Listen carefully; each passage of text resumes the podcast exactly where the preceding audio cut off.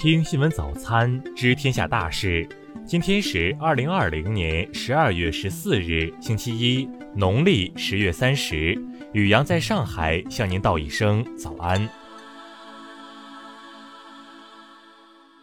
先来关注头条新闻：推特删除南京大屠杀视频，理由是无端血腥。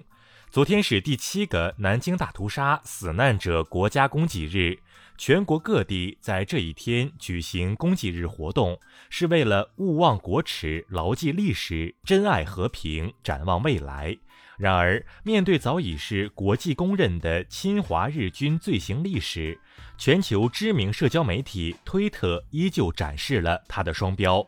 十二月十三日，部分中文用户在推特上发布南京大屠杀史料后被封号，相关图片和视频也被删除。推特给出来的封禁理由竟是这些资料无端血腥。但就在同一天，推特还纵容大量日本右翼分子发表所谓的南京大屠杀造假论。中国社会科学院中国历史研究院质问道。关于南京大屠杀，究竟是谁制造了这场血腥？西方国家宣扬的所谓新闻自由，一旦涉及真正突破人类文明底线的滔天罪恶，反倒闭口不言，这就充分暴露了他们的本质：不文明，甚至是反人类文明。再来关注国内新闻，财政部、农业农村部等多部门日前联合发文表示，到二零二三年实现所有直接兑付到人到户的惠民惠农财政补贴资金，原则上均通过一卡通方式发放。数据显示，“十三五”时期，我国农民教育培训成效显著，五年来累计培育高素质农民五百万人，全国农民教育培训整体迈上新台阶。近日，侵华日军南京大屠杀遇难同胞纪念馆联合国内二十家抗战纪念馆，组成“战争与和平记忆联盟”，呼吁勿忘国耻，共祈和平。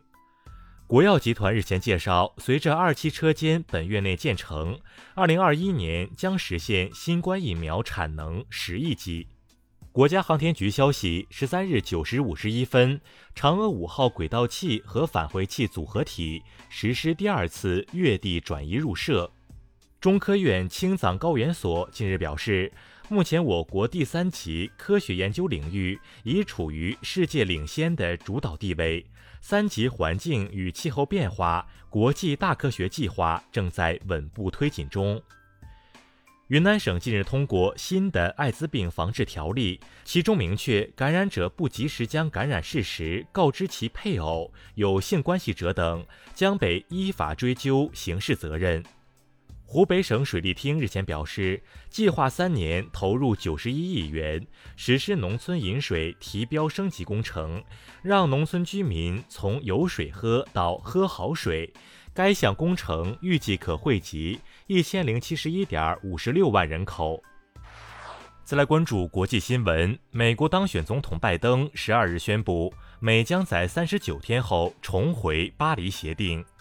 根据美国新冠病毒追踪项目的数据，十一日，美国报告了十万零八千零四十四例新冠肺炎住院病例，达到新高。这也是美国连续第十天新冠肺炎住院病例超过十万。欧盟成员国领导人近日举行了冬季峰会，委员会主席冯德莱恩呼吁尽快建立欧洲卫生联盟，以避免未来可能出现的疫情危机。英国首相约翰逊十二日在气候雄心峰会上宣布了该国温室气体减排新目标，即到二零三零年，英国温室气体排放量与一九九零年相比至少减少百分之六十三。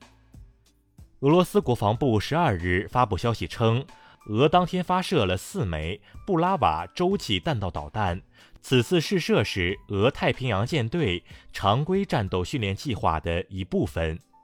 伊朗军方十二日表示，所有区域内和跨区域的军事动向，包括美国 B 五二轰炸机在内，都被伊朗在距离边境线超过一百五十千米以外的地方监控到。埃及卫生部长十一日表示，埃及正在与中国有关公司就在本地大批量生产中国的新冠病毒疫苗进行谈判。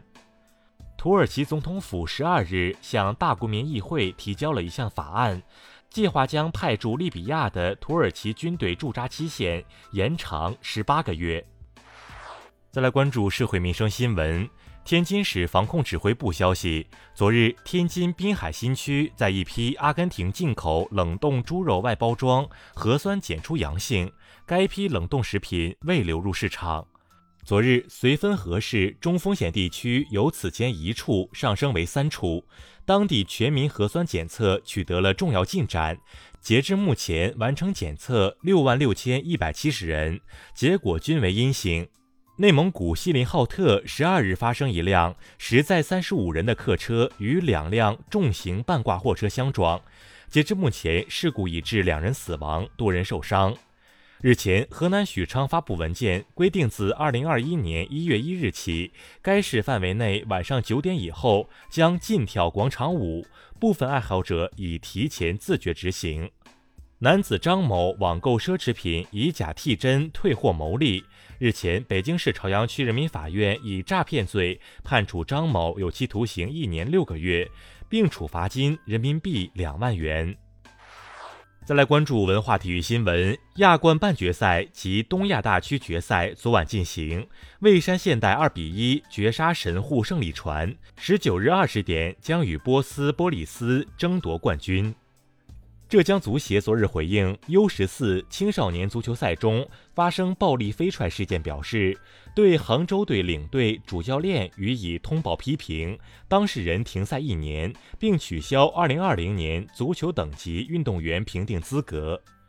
中国东盟国际城市雕塑与公共艺术活动周昨日在广西南宁举办。活动期间展出了中日韩、印度等国艺术家创作的一百五十件优秀雕塑作品。昨日，女性摄影记者镜头中的卫国战争专题展览在中国人民抗日战争纪念馆开幕。共展出一百零七张由七名苏联知名女性摄影记者拍摄的照片，涉及战争前方和后方、战后重建、胜利阅兵等多种场景。以上就是今天新闻早餐的全部内容。如果您觉得节目不错，请点击再看按钮。咱们明天不见不散。